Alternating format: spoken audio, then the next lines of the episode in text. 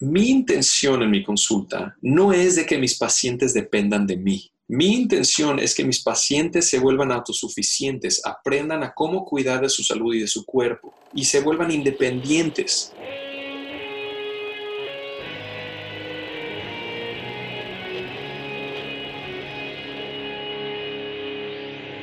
Bienvenidos a Volver al Futuro Podcast, donde platicamos con las mentes que nos impulsan a crear el nuevo paradigma de salud y bienestar, conducido por Víctor Sadia.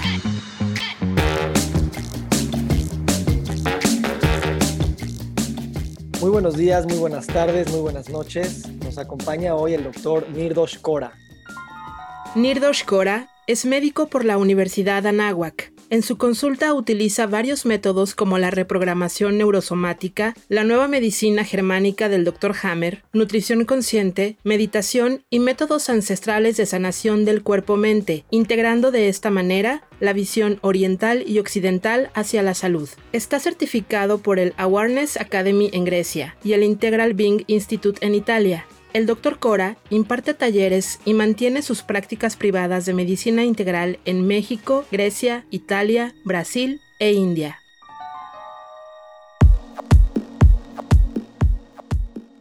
Gracias por estar con nosotros. Gracias a ti, es un placer estar aquí. Gracias, Víctor. Platícanos un poquito por qué decidiste estudiar medicina y cómo fueron los primeros años. Pues es muy curioso porque cuando yo decidí estudiar medicina, no era medicina exactamente lo que yo quería estudiar. Yo sabía, en México tenemos esta parte del condicionamiento de que terminamos la preparatoria y ya tenemos que saber qué es lo que vamos a hacer el resto de nuestra vida, ¿no? Entonces yo tenía a fuerzas ya que decidir algo y lo único que sabía era que quería ayudar a otras personas de una forma auténtica, de una manera que pueda realmente conectar con otro individuo y ser un apoyo para esa persona a un nivel más profundo de lo que conocía en ese momento en mi vida. Y de, de, las opciones que yo tenía para hacer carreras, pues tenía de dos nada más. Una era o medicina o psicología. Y psicología no me gustaba, como que era mucho bla, bla, bla para mí. Entonces dije, pues bueno, vamos a medicina y ya luego veo qué hago, ¿no? Entonces, pues por eso me aventé a hacer la carrera de medicina. Y bueno, ya luego fue otra historia lo que vino después, ¿no? Pero eso, él tenía un llamado de trabajar en cercanía con otras personas y poder yo apoyarlas en lo que necesiten para sentirse mejor, estar mejor consigo mismas y disfrutar de la vida. ¿De dónde crees que venía ese llamado? Yo creo que ese llamado venía de mi propia necesidad, de mi propia necesidad en ese periodo de mi vida de recibir ayuda auténtica que no la encontraba yo en ese tiempo. Yo digo, era adolescente, ya estaba 18, 19, 20 años y pues tenía muchas cosas con las que estaba lidiando a nivel social, a nivel de con mi cuerpo, a nivel de autoestima, a nivel de, de salud, de, de, alimentación, de espiritualidad, de muchas cosas, ¿no? Que de hecho en la adolescencia, la adolescencia es un periodo muy complicado para la mayoría de nosotros. Y yo sentía que no tenía una fuente de apoyo que realmente me, me orientara y me guiara. Entonces, como que mi propia necesidad es lo que me dijo, ¿sabes qué? Yo quiero hacer esto por las demás personas. No sabía ni cómo, pero eso es lo que me, me guió, yo creo, a irme por este camino. Y cuando entraste a medicina, ¿pensabas que ese era el camino que te iba a llegar a ayudar a, a, las demás personas de ese lugar? Eh, la verdad, no. la verdad, no, así tal cual. Pero no sabía y solamente estaba confiando yo. Sabía que tenía algo y que iba a poder ayudar bastante siendo médico y fue, digo, y, no me arrepiento en lo absoluto. Estoy, de, de, hecho, totalmente agradecido por haber estudiado medicina, porque me ha dado un sustento muy sólido para poder yo apoyar a otras personas en cualquier proceso que estén pasando. Pero al inicio fue un gran reto para mí permanecer en la carrera, seguir adelante, ya que habían muchos huecos, muchos espacios vacíos que no, no llenaba todo lo que yo aprendí en la escuela de medicina y muchas, muchas preguntas que yo tenía a lo largo de los seis años de la carrera que ninguno de mis maestros, ninguno de los médicos me podía contestar. Entonces, pues estaba bien que estaba ahí, pero no realmente me satisfacía. Danos unos ejemplos de estas preguntas que tenías que no encontraba respuesta. Pues mira, un, una de ellas era así que, que, vino muchas veces, no era tanto una pregunta, era, era realmente entender a fondo todo el tema de nutrición. Porque yo en el segundo año de medicina yo me fui a, viajar a India. Estuve un, un mes en India y ahí es donde decidí volverme vegetariano. Y fue una experiencia totalmente transformadora ese mes que yo viví en India.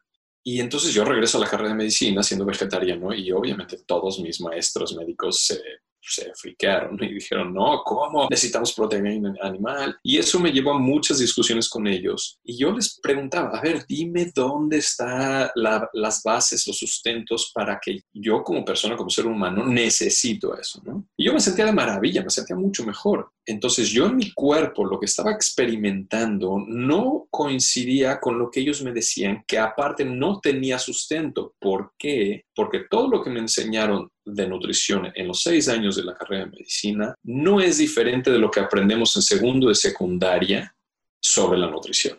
En la carrera de medicina no, no, se profundiza en nutrición. Ya después de la carrera de medicina, cuando conocí a mi esposa, ella estaba muy, muy metida en nutrición eh, desde una forma mucho más alternativa y fue increíble yo, lo que yo aprendí con ella en un par de meses que no era, lo que aprendí en medicina no era ni el 10% de eso.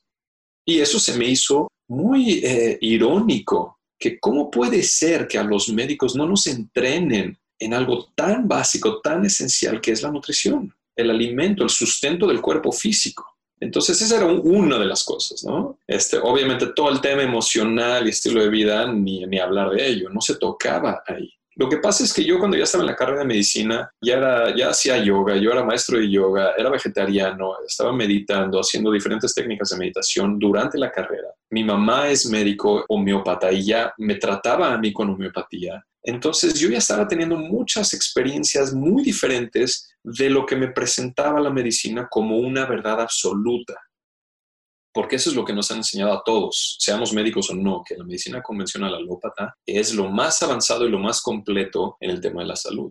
Entonces, muchas cosas no me cuadraban y se quedaba muy corto lo que yo aprendí ahí. Entonces, constantemente tenía esa sensación de que hacía falta algo, pero persistí y me quedé hasta el final, ¿no? Y estoy muy agradecido por eso.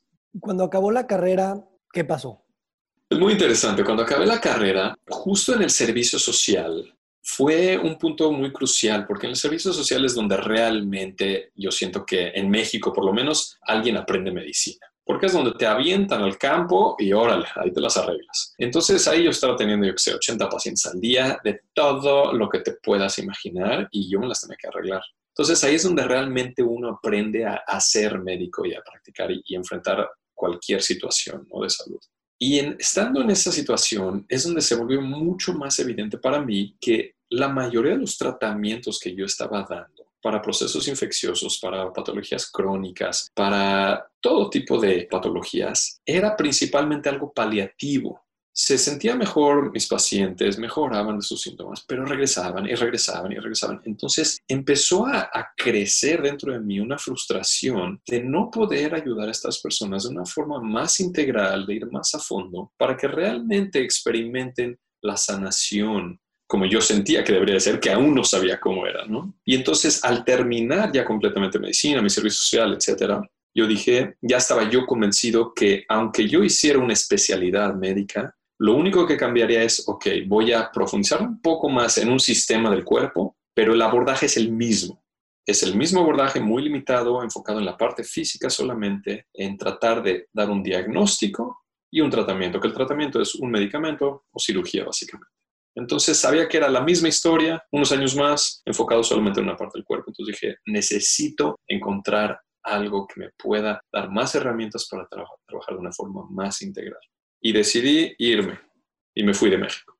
Y me fui a viajar a Nepal, a Tibet, a India, tratando de encontrar algo, un maestro, alguna inspiración, no sabía ni cómo. Y me fui hasta tres semanas a los Himalayas pensando que iba a encontrar allá. Y nada más no encontraba y no encontraba. Y fue muy curioso que nunca en mi vida había yo sentido esa sensación y sentí algo dentro de mi pecho, en, nuestro corazón, una sensación tan fuerte justo cuando estaba en los Himalayas a 4.000 metros o más de altura. Haz de cuenta que algo me jalaba de, dentro del pecho y me decía, ve a India, a Pune, a un centro de meditación que yo había estado antes, al centro de meditación de Osho Tienes que ir ahí. Y yo no sé, y yo en mi mente, en mi mente decía, no, pero ya estuve ahí, ya sé de qué se trata, no, ahí no va la cosa. Y esa sensación fue tan fuerte y persistió por como tres semanas que dije, ok, bueno, voy.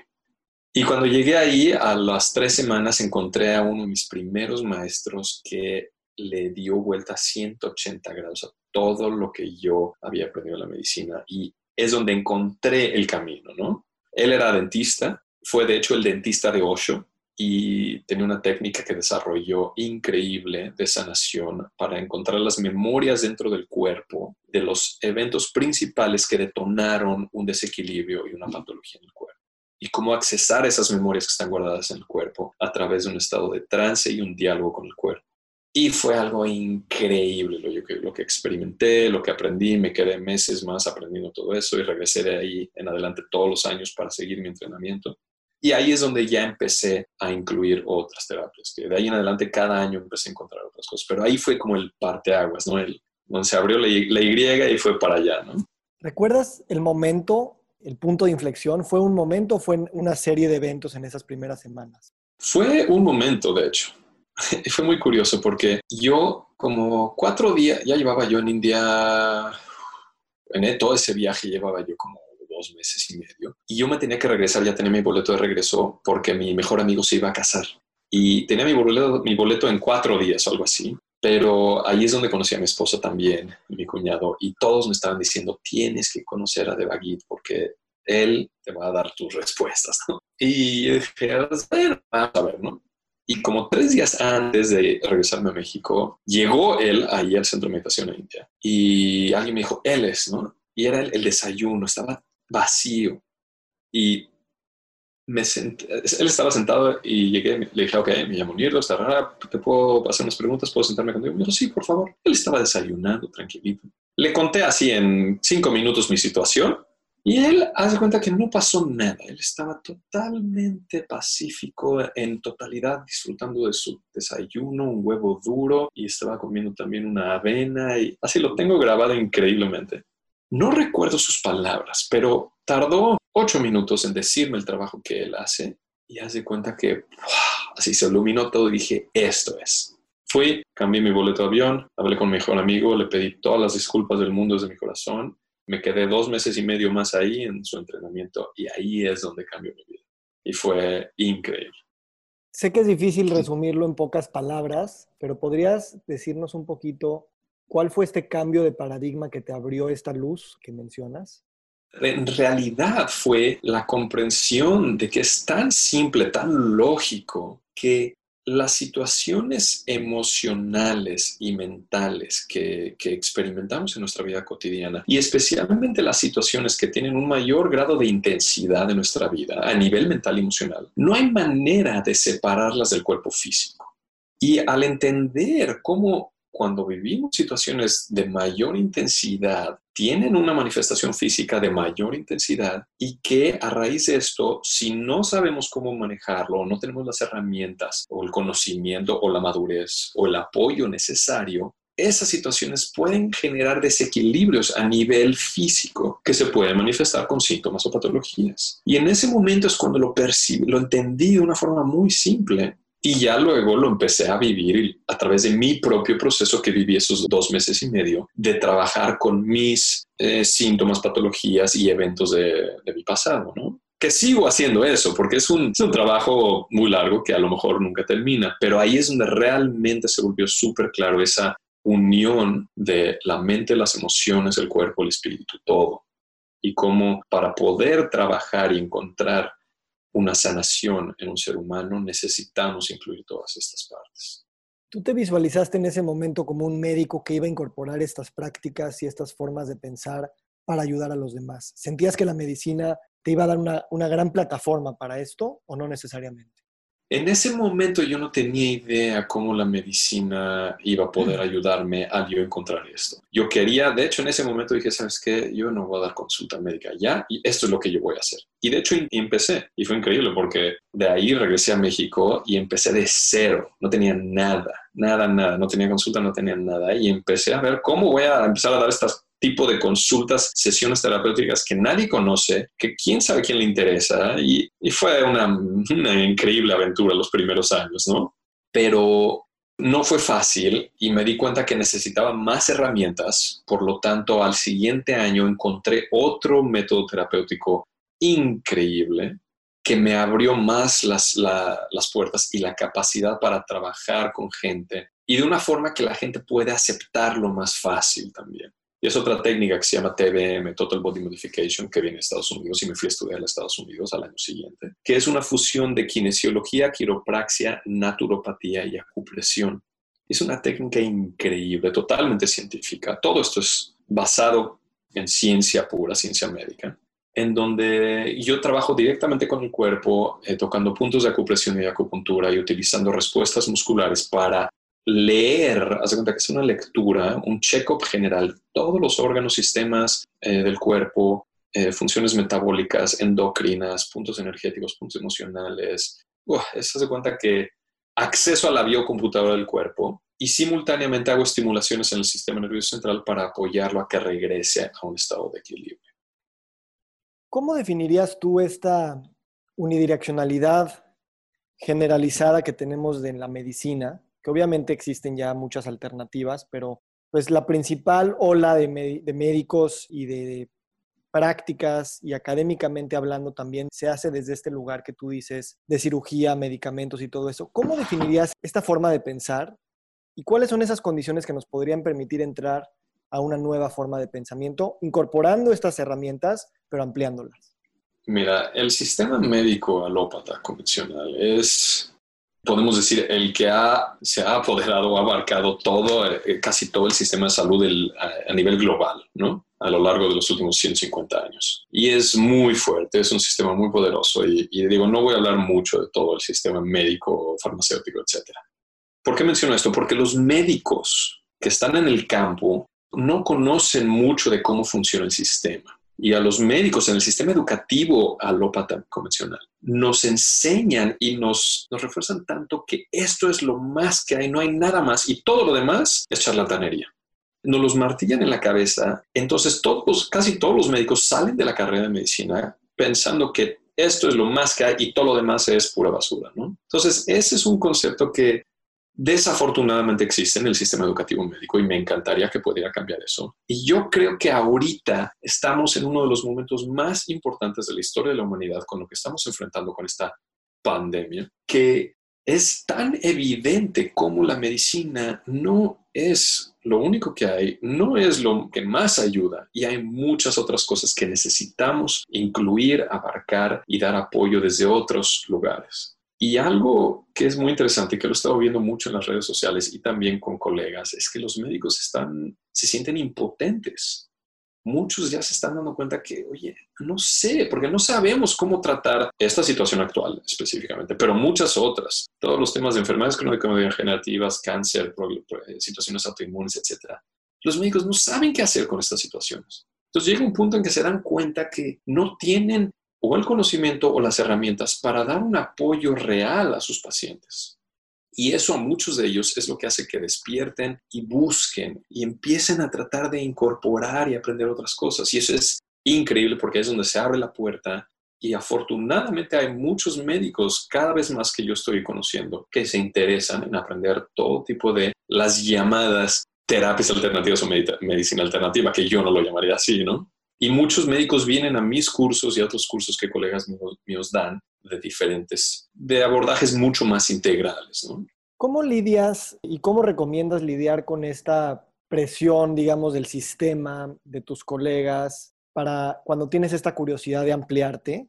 Porque definitivamente recibes críticas, te ven raro y al final de cuentas necesitas tú encontrar ese propio camino. ¿Cómo fue para ti ese, ese romper con las expectativas a lo mejor de tu entorno y ir pues forjando tu propia mm. trayectoria? Pues mira, en mi caso fue algo que no fue tan, digamos, no, fue tan brusco en mi, en mi situación, porque yo desde la secundaria y la preparatoria yo fui muy rebelde, por decirlo así. Yo era el raro de, mi generación y hacía todo lo que nadie hacía y me pintaba el pelo y me llené de aretes y hacía todas las cosas que en ese tiempo no se hacían, ¿no? Y al mismo tiempo, desde la escuela de medicina, también yo era también el, el excéntrico, ¿no? Por todo lo que te mencioné antes de la experiencia que ya tenía yo en mi vida. Entonces hacía preguntas que no era, que nadie más hacía, eh, me comportaba diferente y también lo más curioso de todo es que los mis maestros, los médicos, me tenían un respeto que no le tenían a ninguno de los otros alumnos. Yo no, no, no usaba el uniforme que me pedían. Yo no me peinaba como me decían. Yo, haz de cuenta que era rebelde es la palabra, ¿no? Pero dado la perspectiva que yo tenía de todo lo que me enseñaban y cómo yo veía y les presentaba diferentes situaciones, me tenían un cierto respeto. Y hasta hoy en día, muchos otros alumnos que entraron en, generaciones eh, posteriores me dicen que hablan de mí los médicos ahí de una forma muy curiosa, ¿no? Porque fui de los, salí el, quinto mejor lugar de mi generación, igual en la escuela de medicina. Y ya saliendo de ahí, pues me fui a, mis a, estos viajes en India, Nepal y Tibet y todo. Entonces, no fue algo de un momento para otro, fue algo que ya venía en mi búsqueda desde un inicio. Entonces ya sabían mis colegas que iba a ser algo diferente, ¿no? Pero al mismo tiempo fue interesante porque tres colegas más míos, o cuatro, también se fueron por, eh, por el camino alternativo después de la escuela de medicina. Y hoy en día son sumamente exitosos y es increíble el trabajo que hacen ellos también. Pero aún así recibí mucha crítica y muchos apodos y muchas burlas y todo. Pero pues no es algo que me pega mucho porque sé de dónde viene. Generalmente cuando recibo este tipo de críticas sé que viene de un lugar de una persona que de alguna forma se siente amenazada por lo que yo estoy presentando, ya sea con mi personalidad, ya sea con lo que estoy argumentando o con alguna información que presento. Y como no tienen las herramientas para rebatirlo o algo así, genera una inseguridad y maneras en las como viene eh, la respuesta o la reacción es con críticas o con o simplemente pararse en el pedestal del médico que sabe todo y que lo demás es charlatanería, ¿no? Y aquí es, yo creo que vale la pena mencionar algo importante, que mucho de lo que se sustenta en las críticas de los médicos convencionales hacia todo lo que es alternativo es, ¿puedes presentarme un estudio de una revista médica reconocida que demuestre esto? ahí es donde se agarran casi todos los médicos. Y la mayoría de las veces mi respuesta es no. ¿Por qué? Porque desafortunadamente todas estas universidades, eh, centros de, investigación médica no se enfocan en hacer estudios integrales, en incluir la nutrición, incluir las emociones, incluir el, estilo de vida, incluir el caos electromagnético, etcétera, etcétera, etcétera. ¿Por qué? Porque no hay nadie que dé fondos o, eh, o que patrocine estos estudios los que patrocinan todos los estudios de estas revistas médicas es la industria farmacéutica. Entonces, por eso todo se va por ese lado hay mucha ciencia detrás de todo lo que yo trabajo y de muchas otras corrientes alternativas, muy sólido, pero para, estos, para los médicos convencionales no, no lo toman en serio porque lo que nos enseñan en la escuela de medicina es que lo único que tiene valor son estas revistas médicas. ¿Qué podemos aprender de los demás países donde tú has estado, de los nuevos movimientos, para que México pueda integrar todas estas cosas de una manera digamos, más rápida, por así decirlo, pero también de una manera que haga mucho sentido sin tener que romper los buenos contra los malos, sino simplemente continuar una conversación lógica y científica definitivamente hay dos puntos aquí. Uno es que en mi experiencia, eh, a través de todos estos años de viajar y aprender y trabajar, porque yo doy consulta y doy cursos en México, en, Sudamérica, en Brasil, en toda Europa, en Rusia, en China. Entonces he tenido la, la oportunidad de trabajar directamente con personas y enseñar en estos lugares y ver cómo funcionan los sistemas médicos de cada uno de estos países, pero también el condicionamiento de la población de cada uno de estos lugares. México es uno de los lugares más afortunados para los que viven o vivimos o pasamos un tiempo en México, porque México tiene una apertura increíble hacia todo lo alternativo. Muy diferente de muchos de los países primermundistas, que el sistema médico es muy rígido y excluyen todo lo demás. Pero México, por, yo creo por eh, toda la herencia prehispánica que tiene México y toda la medicina natural que ya existía en México y que todavía está viva, existe en el colectivo, en el conocimiento de, México, que hay una apertura hacia toda la medicina naturista, hacia la herbolaria, hacia los temazcales, hacia la sábila, hacia todo lo que es concebido como tratamientos naturales, pero son aceptados, ¿no? Entonces, México no es tan rígido con otras técnicas de medicina alternativa o de terapias alternativas como la quiropraxia, como la homeopatía, como la osteopatía, como la medicina china, la acupuntura, como TBM que yo practico, como la medicina germánica. Hay muchísimo de todo esto disponible en México. Yo conozco muchísimas personas que practican estas y muchas más terapias alternativas. Y en México, lo único que tiene que hacer una persona es buscar y va a encontrar de todo tiene una variedad de terapias y, tratamientos y variedad de medicina de apoyo para la salud México que pocos lugares en el planeta lo tienen. Ahora, no es oficial.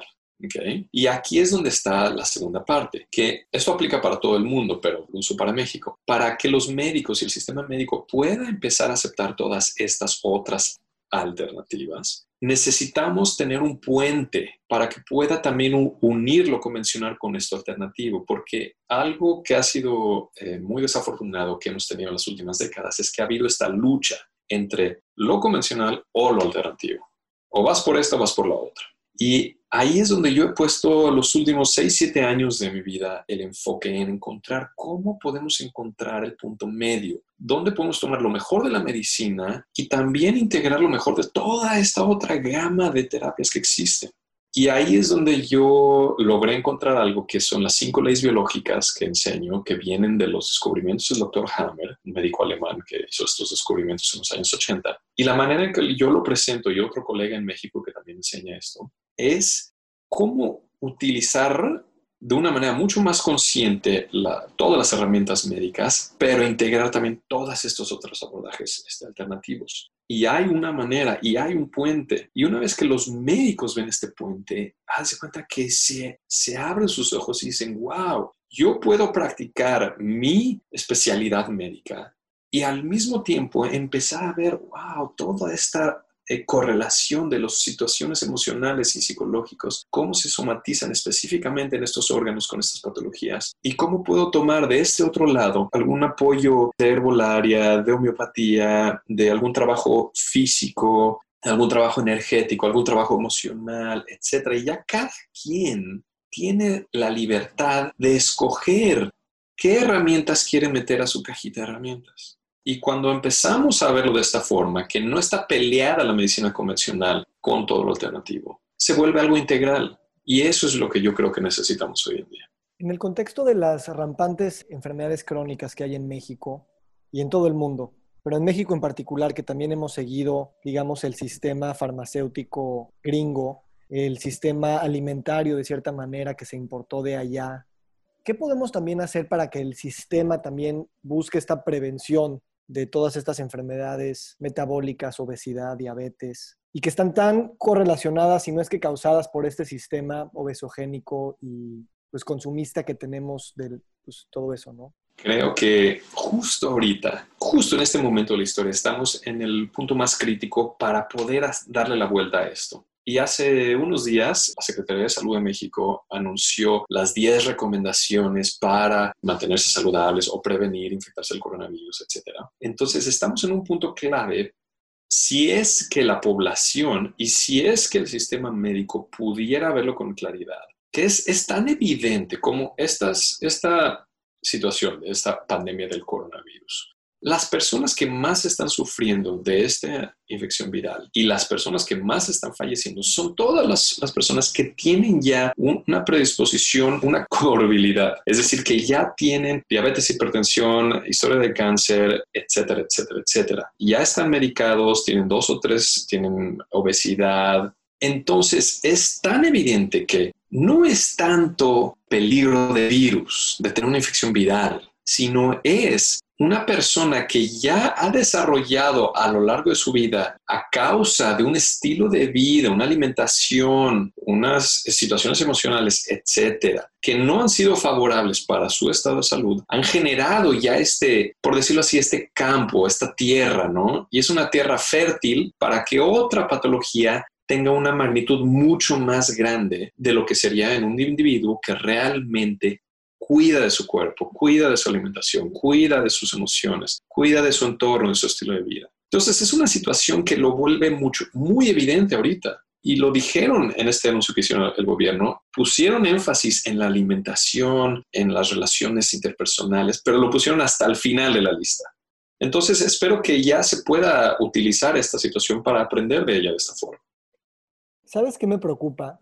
Que definitivamente es bueno hablarlo y son cosas que se saben, pero también sabemos que hay un sistema, un interés económico, una inercia, una industria muy poderosa detrás, que pues obviamente todavía no, no está en sus planes cambiar esto, ¿no?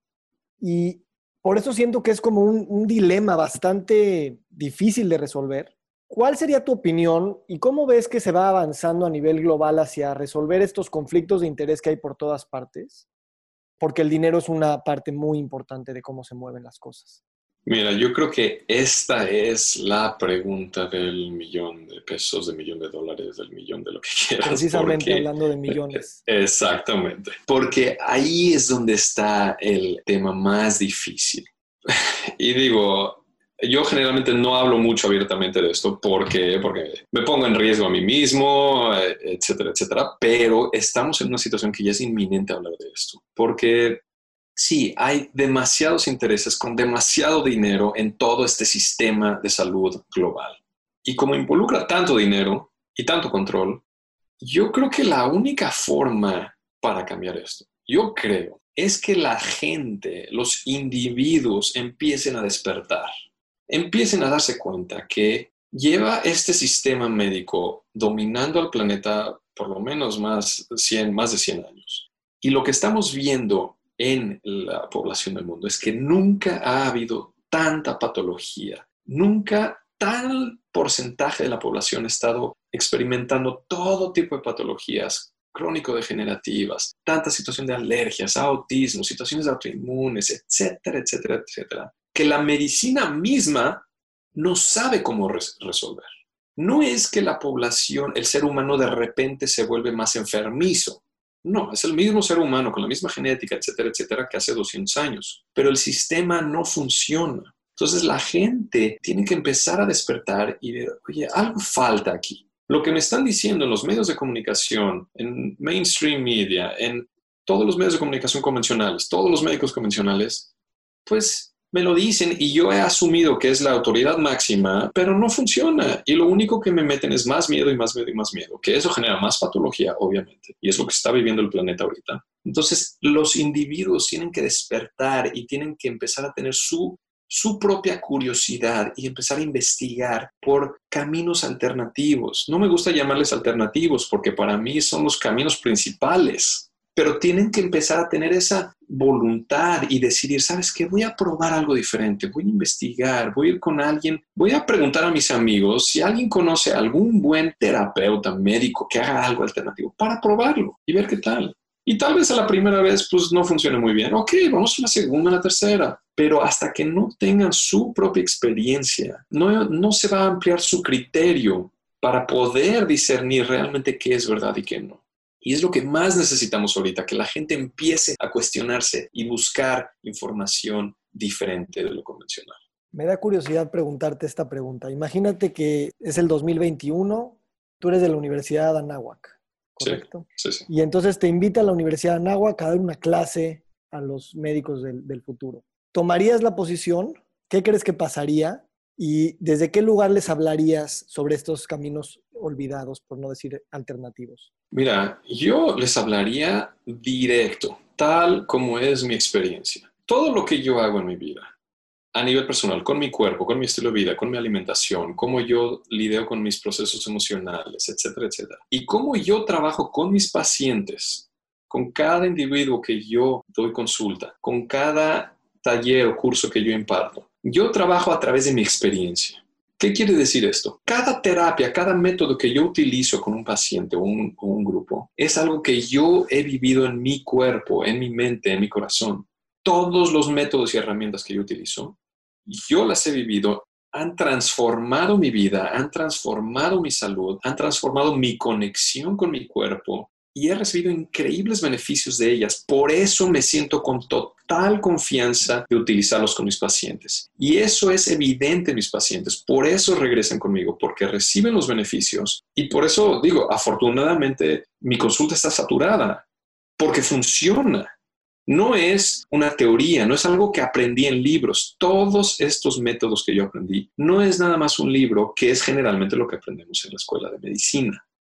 Nos metemos una infinidad de libros a la cabeza, pero no lo vivimos todo esto en nuestro cuerpo. Todas estas cosas que yo utilizo, todos estos métodos que utilizo en mi consulta, todos ellos yo los he trabajado en mi cuerpo, he recibido todas estas terapias, todos estos cambios de alimentación que he tenido a lo largo de 15 años, todos estos procesos emocionales, desintoxicaciones, etcétera retiros de meditación, todo lo que te puedas imaginar. Solamente así me siento con confianza de pararme enfrente del jefe de cualquier hospital y hablar de cualquier tema de salud que quieran hablar.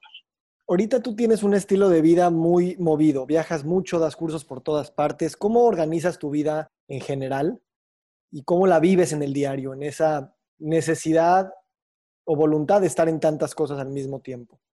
Uy, qué buena pregunta. Mira, eh, es muy interesante porque sí, tengo una vida bastante nomádica en la que paso un tiempo del año en México, un tiempo del año en Brasil y un tiempo del año en Grecia. Son los tiempos en los lugares donde paso más tiempo. Y doy consulta en cada uno de estos lugares, doy taller, talleres en cada uno de estos lugares, pero trato de mantenerme lo más conectado con mis pacientes y, y la gente que, que aprende conmigo eh, lo más conectado posible. Entonces doy consultas a través de, pues, doy consultas en línea, doy talleres en línea y me mantengo siempre en contacto con mis pacientes para cualquier cosa que necesiten. Ahora, todos mis colegas médicos me preguntan, ¿cómo le haces? ¿Cómo mantienes tu consulta? ¿Cómo te encargas de tus pacientes? ¿Y por qué siempre me hacen la misma pregunta? Es ¿por qué? Porque mi intención en mi consulta no es de que mis pacientes dependan de mí. Mi intención es que mis pacientes se vuelvan autosuficientes, aprendan a cómo cuidar de su salud y de su cuerpo y se vuelvan independientes. Por lo tanto, dejen de necesitar de ir al médico a cada dos, tres meses, que es lo que la mayoría de la gente hace, y se vuelve dependientes del gastroenterólogo, del neumólogo, del alergólogo, de lo que sea. Y es un increíble negocio. Cualquier médico lo, lo conoce y los médicos, por eso funciona tan bien a nivel económico funciona muy bien la medicina convencional porque tienes clientes de por vida, porque la medicina convencional rara vez cura de fondo a una persona. Entonces son tratamientos paliativos que continúan siendo clientes de por vida. Entonces yo hago todo lo que está en mis manos para empoderar a mis pacientes que aprendan a cómo cuidarse de una forma integral. Y en esas situaciones donde realmente algo necesitan apoyo, aquí estoy aunque esté del otro lado del mundo, les doy lo más que pueda mi apoyo y si no es suficiente, los dirijo a la persona o al lugar e inclusive si necesitan medicamentos o cualquier cosa, se los mando o les digo, sabes que ahorita necesitas tomarte esto o necesitas ir al hospital, ¿no? Yo no estoy peleado con, con la medicina convencional. ¿A quiénes los principales que das tus cursos? ¿Son médicos o, en general a mm. quién le das? En realidad mis cursos vienen cualquier persona de, todos los campos. Vienen médicos, vienen enfermeras, vienen nutriólogas, vienen psicoterapeutas, vienen quiroprácticos, viene de todo. Y al mismo tiempo vienen amas de casa, vienen personas, vienen arquitectos, vienen restauranteros, viene de todo. Porque como yo imparto mis talleres, lo hago de una forma que es comprensible para, para, un médico, obviamente, porque utilizo términos médicos, enseño un poquito de anatomía, un poquito de embriología, un poquito de fisiología, pero como lo enseño es súper fácil de entender para cualquier persona. Entonces, cualquier adulto es bienvenido a mis talleres, pero me encanta cuando vienen médicos o personal que está eh, en conexión con el sistema médico, porque es increíble ver cómo se les abre un mundo que ni se imaginaban. Y es increíble porque ahí es donde cuando un médico que trabaja en el, sistema médico convencional empieza a abrirse esto y empieza a incluir todo esto en su, en su práctica, tiene un alcance mucho más grande de, poder apoyar a, a una infinidad de personas de una forma más integral. Pero mis cursos, todo el mundo está bienvenido. ¿Cómo sería un día promedio de tu vida? ¿Cómo organizas tu día desde que te levantas? Depende de dónde estoy. Si estoy en la Ciudad de México, si estoy en Atenas o si estoy en una de las comunidades donde paso varios meses al año. Porque yo paso varios meses al año en una comunidad, en un centro de meditación en Brasil y en otro en Grecia. Y es muy diferente mi estilo de vida ahí que en la Ciudad de México. En la Ciudad de México me despierto, hago ejercicio o hago una meditación activa me tomo mi jugo verde, eh, a veces es suficiente o hago algo más de desayunar, me voy a, trabajar, doy consulta en la mañana, voy a mi casa a comer, que de alguna forma yo decidí encontrar un lugar para trabajar muy cerca de mi casa, donde ni siquiera tengo que usar el coche, voy caminando, porque si no es muy difícil vivir en la Ciudad de México estando dos, tres horas eh, al día en el tráfico. Entonces me he adaptado a mi estilo de vida para que sea vivible en la Ciudad de México. Doy consulta en la tarde, regreso, a veces hago otros trabajos relacionados a los cursos que hago, etcétera, etcétera. Y digo, cada noche hago algo diferente, ¿no? Con mi esposa, salimos a caminar. En la ciudad, ese es el entre semana. El fin de semana es otra cosa, ¿no? Pero cuando vivo en una comunidad en las que paso muchos meses, es totalmente otra cosa, porque no, no doy tanta consulta médica ahí, doy más talleres y doy talleres de meditación, talleres de desintoxicación, retiros de meditación en silencio, etcétera, talleres de, sanación del niño interior. Hacemos muchos tipos de trabajo, pero ahí es otra cosa, porque ahí vivo en la naturaleza, estoy en el campo. De entrada, ahí vivo descalzo.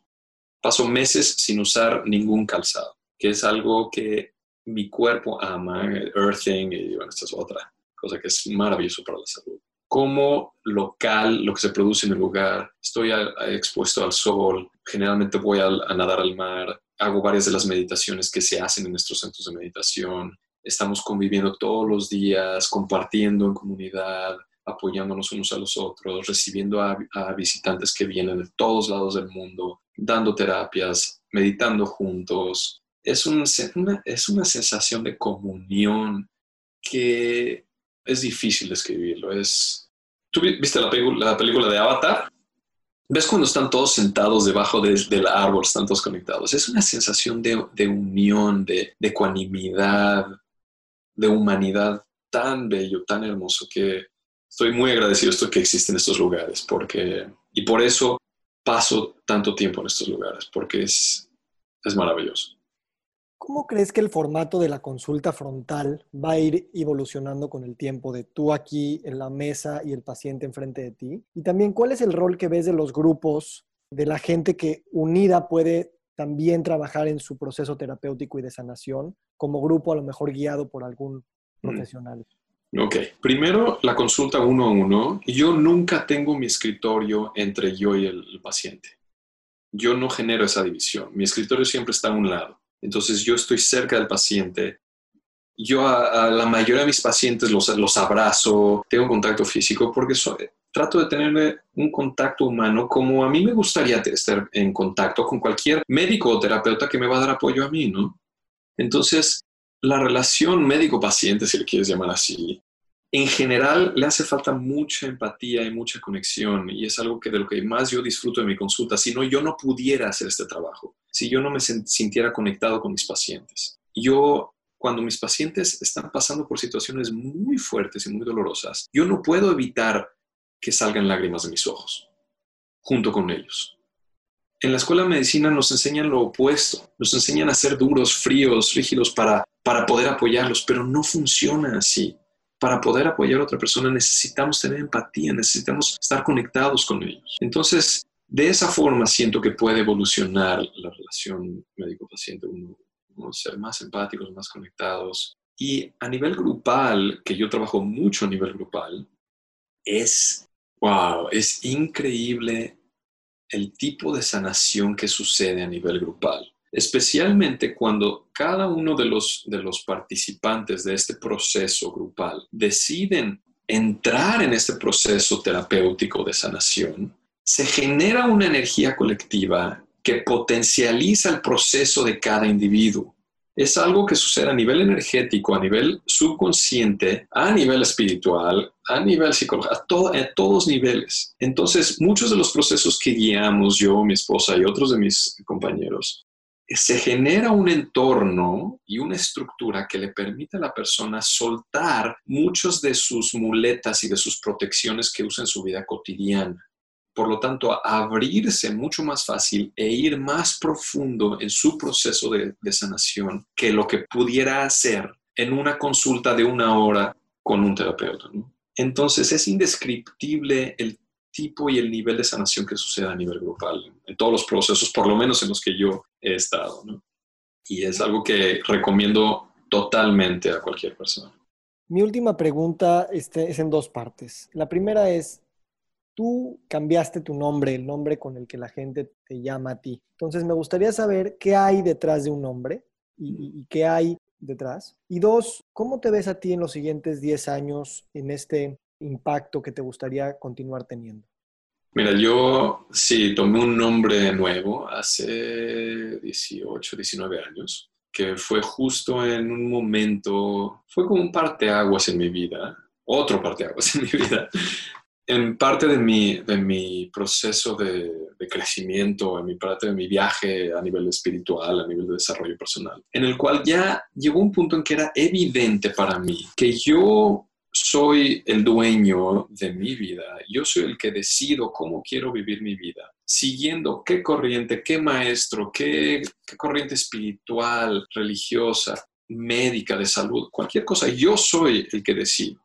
Y en ese proceso en el que estaba yo, que está basado en la meditación, el tomar un nuevo nombre es algo simbólico de este cambio, ¿no? De que he recibido mucho yo en mi pasado, ¿no? De educación, de condicionamiento, muchas cosas positivas, muchas cosas negativas que, me han limitado mucho. Pero desde ese momento en adelante es donde yo decido hacia dónde voy.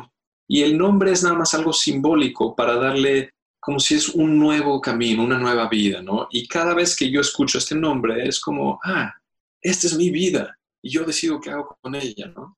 Obviamente trajo mucho caos a mi vida y muchas reacciones y todo de, pues, de mi familia, de mis amigos, de, la sociedad, ¿no? Pero ah, también ha sido una aventura increíble, ¿no? El tomar otro nombre, que también es muy simbólico. Y de alguna forma, este nombre me trae más cerca de mí mismo.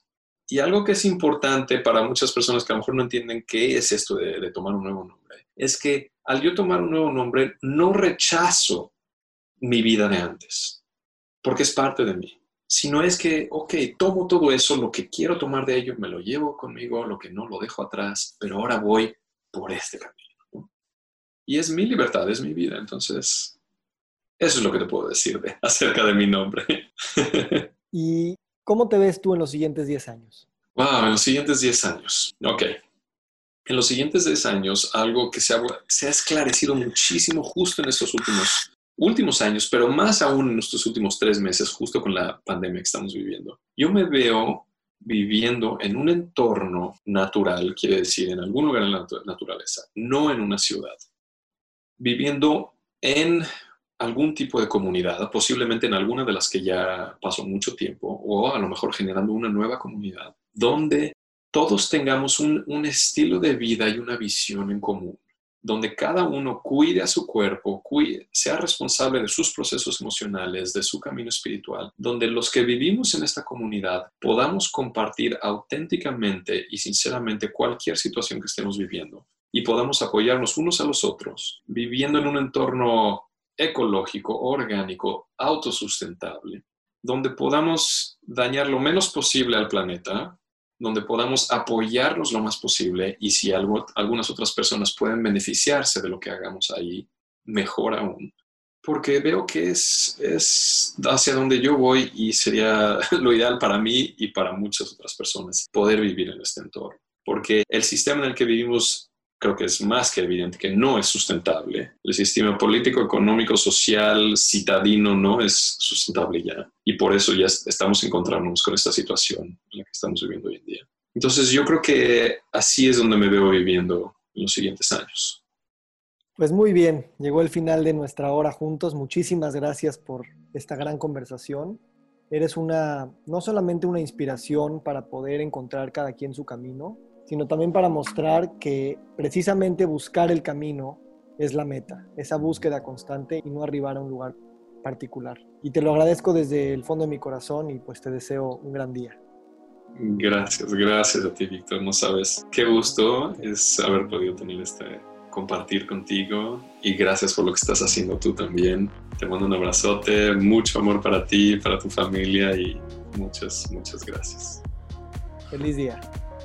Feliz día para ti y para todos.